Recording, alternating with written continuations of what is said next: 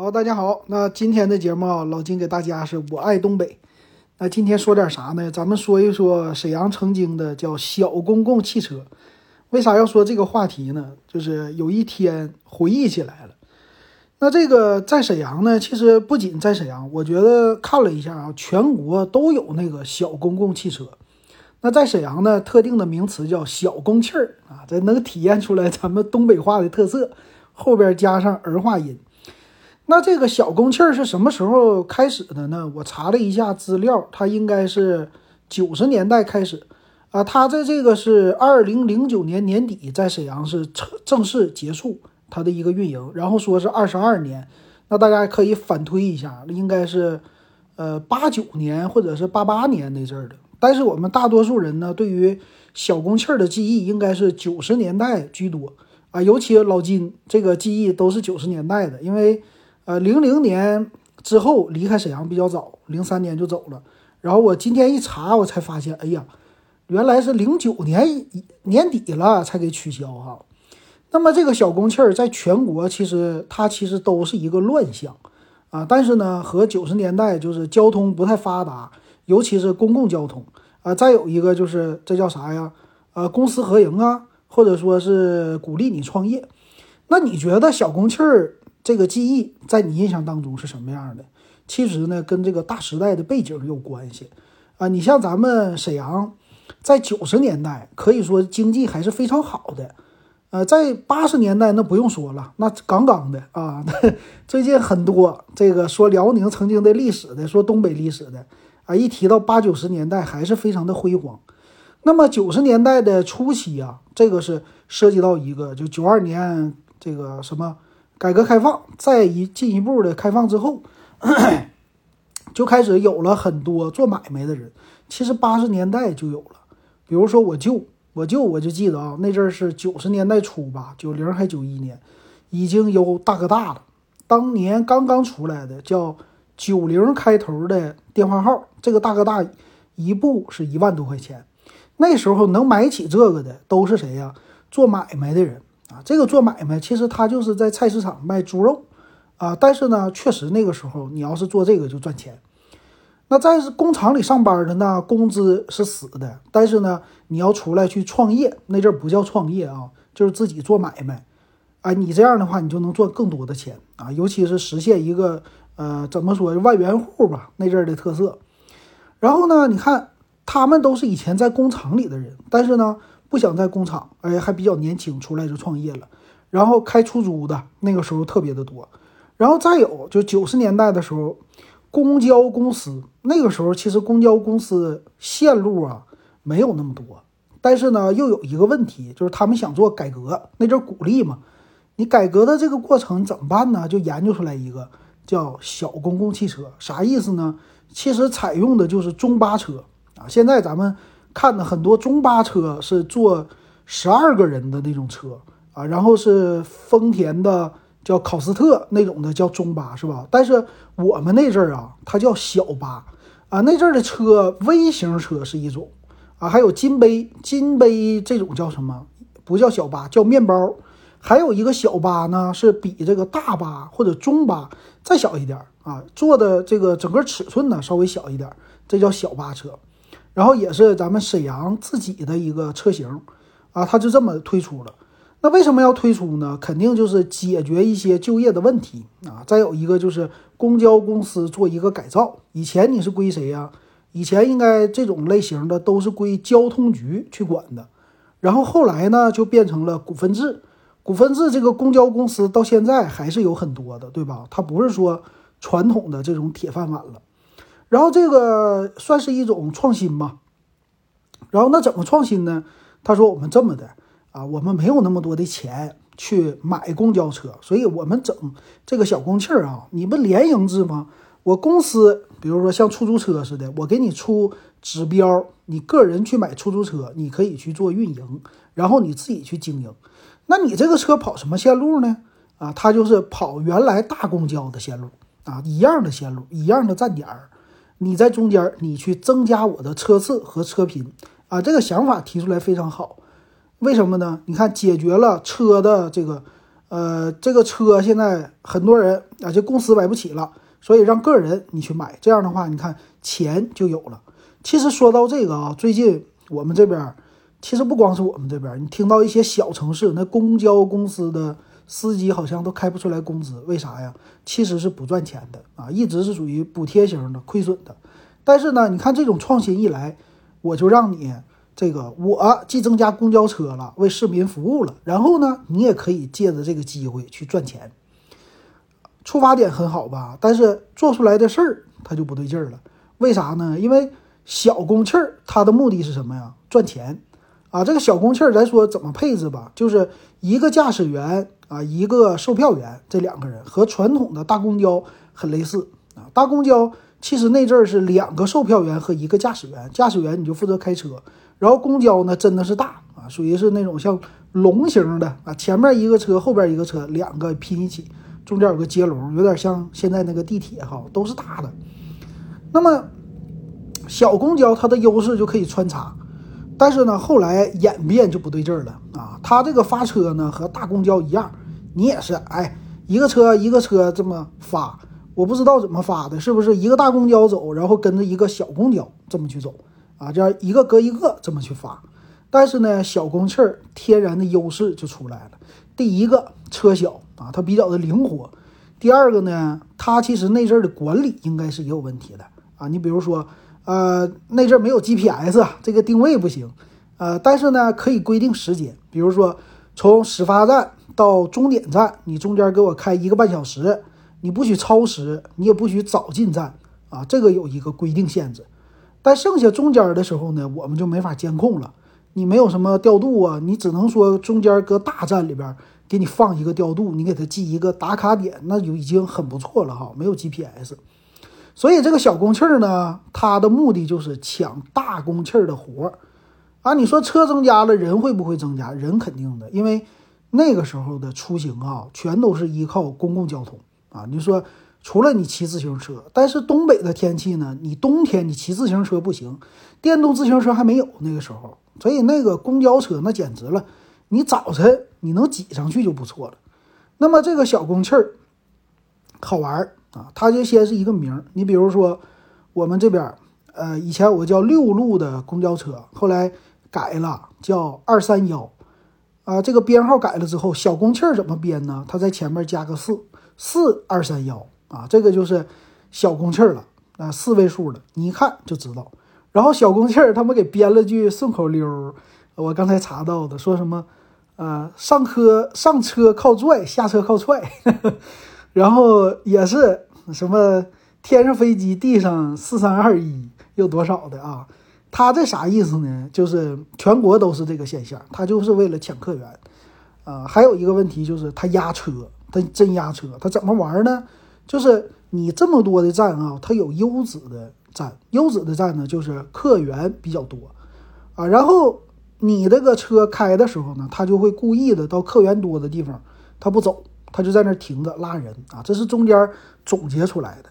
那么最开始啊，刚刚出来的时候，我记得小公汽儿，大家都觉得很新鲜。然后再有一个，它的票价呢，呃，一样的和大公汽儿，但是我觉得好像。稍微的是不贵那么一丢丢啊？比如说大公交是我一块钱，它是一块五，我记不清了。但是呢，第一个我记住的宣传，他就说上车有座啊，这个就是很很厉害了。大公交呢，它的座最早的时候啊都是木头座，木头加铁的啊，这个是纯铁座椅，上面有木头的横的板子啊，一块一块的，所以坐起来特别的硬。但是小公汽儿，你还比出租车便宜。哎，你比公交车贵那么一丢丢，但是是软座啊，所以后来什么影视作品呢都说来上车有大座，啥意思啊？就是这个座一坐上去你舒服啊，你这多花五毛钱，你别说五毛钱了，一块钱我也合适。你要不打个出租车还得十块呢，对吧？第二个，这个车有时候开起来呢，它灵活，它快啊，它真的是要是到站的时候，它真快，真比大公交快啊，所以这是两点的优势。但劣势呢也有了啊！随着这个竞争越来越激烈，他们的目标和大公交不一样。大公交呢，就是我就负责开就行了你这个东西赚不赚钱，其实跟我没关系，我就负责跑完今天的线路。但是小公汽呢，他赚的钱都归自己，他就说白了，你给这个指标一个月或者一年，你包车多少钱给完之后，剩下的都是你赚的。所以小公汽他们就要抢客源啊，就跟这个大车怎么抢呢？他就是故意的啊，到了这个站，抓一开，比如说咱们这个线路啊，你经过什么火车站啊，沈阳北站呐，沈阳南站呐，这些好的地方，客流特别丰富啊。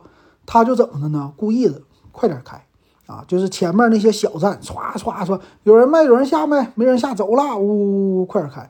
然后到了大站的时候呢，他就停那儿去拉客。那是所有人都能够上车有座吗？那肯定不是啊。他那阵儿的小公汽儿啊，呃，大公汽、小公汽，它的发动机都在车的前面，在驾驶员的隔壁，啊，所以呢，他把能坐的地方全坐了。你比如说那样的车型啊，它的副驾驶位置呢，你得跨过去能坐那个位置，然后出来呢也得跨过去，然后发动机的盖子上呢也能坐人，哎，坐好几个，然后再有你还可以站着，它上面也有这个横杠，然后最挤的时候，它使劲往里边装人啊，这个车也是像大公交一样，装的都站不住了啊，都挤的都不行了，在那站着的、坐着的什么的都有，完了关键你不是路过火车站吗？你都是那些。啊，人流量大的地方，它还有大包小裹的啊，你这么怎么办呢？没事儿啊，他依然让你上，但是呢，你多花钱，你就是给这个行李买一个票啊。那你大公交需要吗？不需要。所以这样的话呢，这个小公汽儿它就能多赚钱，但是造成的问题，大家也都讨厌小公汽儿，为什么呢？啊，这个还是说它的问题了。第一个就是它到处乱窜啊，这个交通规则。你像你跟大公交，有的时候大公交也跟他生气，为啥呀？眼红啊！你瞅你一天，啊，你们包车一一年赚多少钱？我天天也在道上跑，是吧？我还就就赚这么基本工资，我就看你不爽。而且呢，我比你先发车，你是我后发车的，你就在我后边待着去呗。哎，你非得跟我抢道，抢道呢，他肯定还不是好抢。你好抢就是正常超个车就完事儿了，他肯定给你玩什么呢？唰一下子就过去了。啊，或者是你进站，他在你进站之前，叭，在你头就给你一个急刹车，抢占这个车站站台的最好位置啊，这都是他的日常操作。所以大公交呢，有的时候也跟他斗气俩人一斗气了，这就互相的别啊。那你坐车的人就心惊胆战了，你这个车开起来跟船似的，一会儿左一会儿右，是吧？然后大公交那急刹呀，他俩都玩急刹。你坐起来，那些晕车的人，那简直就是受不了了。但是呢，老金那个时候是小朋友啊，小孩儿，高兴，哎，这坐的多过瘾呢，是吧？哎，就喜欢坐前边，坐前面大公交呢，也是前面有发动机嘛，它有一个杠啊，你就可以扶着那个杠子，把发动机给和驾驶员给你隔开，然后呢，前面一览无余，你就看这个驾驶员那大公交。大方向盘歘左一下右一下，就跟你搁这块别着玩儿。哎，小公气儿上前面了，你就看这一道一个小时车坐下来，你都不觉得没意思啊，特别好玩儿。然后坐小公气儿的时候呢，有的时候得看啊，就什么呢？你是低峰期，然后你赶这个两个大站，比如说你这是火车站啊，到下一个有名的这个站大站，你就在这儿通行的话，那么你坐小公汽儿绝对是快。啊，而而且是大站，他肯定就让你下了，快点下，中间不放站。你要是坐小站呢，人家小公汽儿都不愿意拉你啊，就问你，你到哪个站呢？不拉下去吧，坐坐大公交去。为啥呀？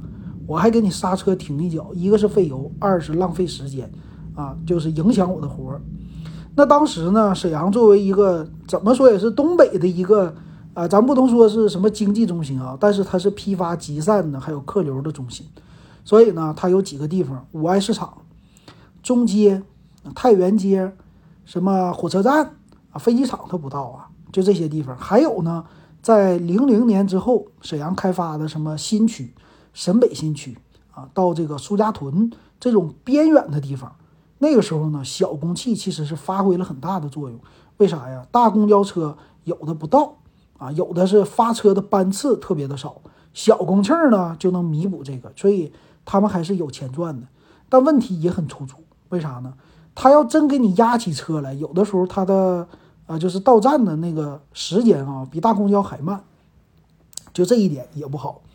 然后后期呢，又出来了三系列小公汽做了升级，变成了大公汽啊。但是呢，大公汽所有的三开头和一开头的都是呃属于是自自营的啊，就是还是小公汽那帮人。但是呢，车型给更换了啊，这就是慢慢的走向正规。那个时候我记得我坐一零五，一零五的话呢，从沈阳北站到东陵啊，东陵那个时候就属于比较偏的地方。然后你怎么去啊？这个一零五到终点，那个叫什么？叫什么园儿？上园啊，还是啥？那个地方，你要是坐这个大公交啊，中间你就倒去吧，没有。那这一零五呢，它就变成了大公交啊。虽然是小公汽的那批人，然后呢，价格它可以自由的定价，比如说按这个阶段啊，你到终点站就不是一块钱了，比如说两块呀，这样的一个阶梯的呃价格。所以呢，车又大了，然后跑起来呢，还是按照以前的跑法，没事就给你停一下子放站呢，但比之前规矩很多了，还是这两个人。那么中间的这个过程当中，也是呃拉了不少人啊，然后这个呃也对也对这个公交公司也有好处，就是啊都换大的。然后后来还有一个叫三系列的，三的是三零三呢还是啥呀？还三三三呢？到苏家屯的我也坐过一次。啊，那个时候这个大公交呢，它也是坐一次到那儿三块钱呢，还四块钱。啊，虽然说是私人经营的，但是他们这个线路呢，就是没有别的车，没有传统公交公司的这个大车，它不是属于辅助的，它是这条线就完全是包给个人的。这些车呢，全是个人去运营的啊，这样的。然后再到后来呢，应该就是零九年之后了吧，我就不知道了。但是查资料。它零九年之后全都变成公交公司了啊，公交公司股份制嘛，那就好几家呗，然后一家负责几条线路，然后那个时候的车呢也做改革了，就是投币啊，一个人一个公交司机就完事儿了。所以那个时候呢，有一批人是真的赚到钱了。所以跟交通有关系的两批人赚到钱，一个是开出租车养车还有一个就是养公交。其实还有一批呢，就是。呃，养那个长途大巴，但是长途的老金小的时候坐的不多，所以没有什么太多的记忆啊，就不能给大家说。呃，这个小公气儿就在我的记忆当中很好。呃，然后后来也是零几年吧，有一部黄渤的电影叫《上车走吧》，你能看到就是北京的小公气儿啊，它其实也是这样的一个状态，一个是补充啊，再有一个就是互相抢活。中间发生很多事儿，其实现在回头去看呢，它是一个历史的记忆啊，就是他通过这个电影把这段呃事儿都给记忆好了。那个时候也是黄渤非常的青涩啊，我们一看呃演的反正挺真实，但是属于叫电视电影，有点像现在的叫网络剧，投资很小，但是呢，嗯，该演的东西都演出来了，而且有时代的背景，很有意思。那么到现在呢，你说零九年把这个小公汽儿给取消，对不对？其实也对的啊，中国的私家车呀，在一零年之后，确实就慢慢的就起来了啊。你像老金一五年买车，其实我们的感受呢，其实这个车在街上多，也就是最近十年的光景啊。你回想一下，是不是很多人，呃，在中国第一批私家车很早吧，但是说大规模的开始零八年之后啊，慢慢的就是零八、零九、一零，这早一批的、晚一批的，都那个时候开始普及了。所以现在呢，路上啊，你公共汽车还是多，但是挤爆的那种情况不多了。为啥呀？多种渠道去开了，比如说叫什么网约车、自己开车，然后坐地铁这些的啊，就是比之前确实在公共交通上好了太多了。那么慢慢的又开始有新的问题了啊，新的问题就是堵车，是吧？所以很多人选择公交出行，这个啊选择地铁出行，这就是慢慢的一个。啊，就是有新问题，解决新问题。再有一个呢，城市的发展你也能看出来，当年的什么我们觉得偏僻的地方，现在呢也不偏僻了，变成非常繁华的了。沈北呀、浑南呐这两大新区都呃积聚了很多的人啊。再有一个呢，开车你走的距离也确实远了，有一个二环，有一个三环，你上车一个小时之内，如果你不堵车的情况之下，其实你能开出去很远，三十公里。很没有问题，然后你到什么苏家屯呢？现在开个车也很方便啊！你出行的半径大大的增加了。所以就慢慢的这个交通它就是这么升级的。那未来呢，升级成什么样呢？肯定是更规矩。我觉得这个交通呢，还是从上海回来之后啊，第一个就是怎么解决这个堵车呀、什么交通的问题啊，其实就是很罚啊。上海那个，我当时虽然我们开车的真不愿意被罚钱，但是确实规矩不少啊，开车老实了。为啥呀？都是罚款罚的，好像国外也这样。反正我觉得咱沈阳这个要是交通治理起来，就得罚啊，使劲罚或者多罚。这样才行，不知道对不对啊？这纯粹自己的意见，瞎说。那今天这个回忆，老金就说到这儿，感谢大家的收听。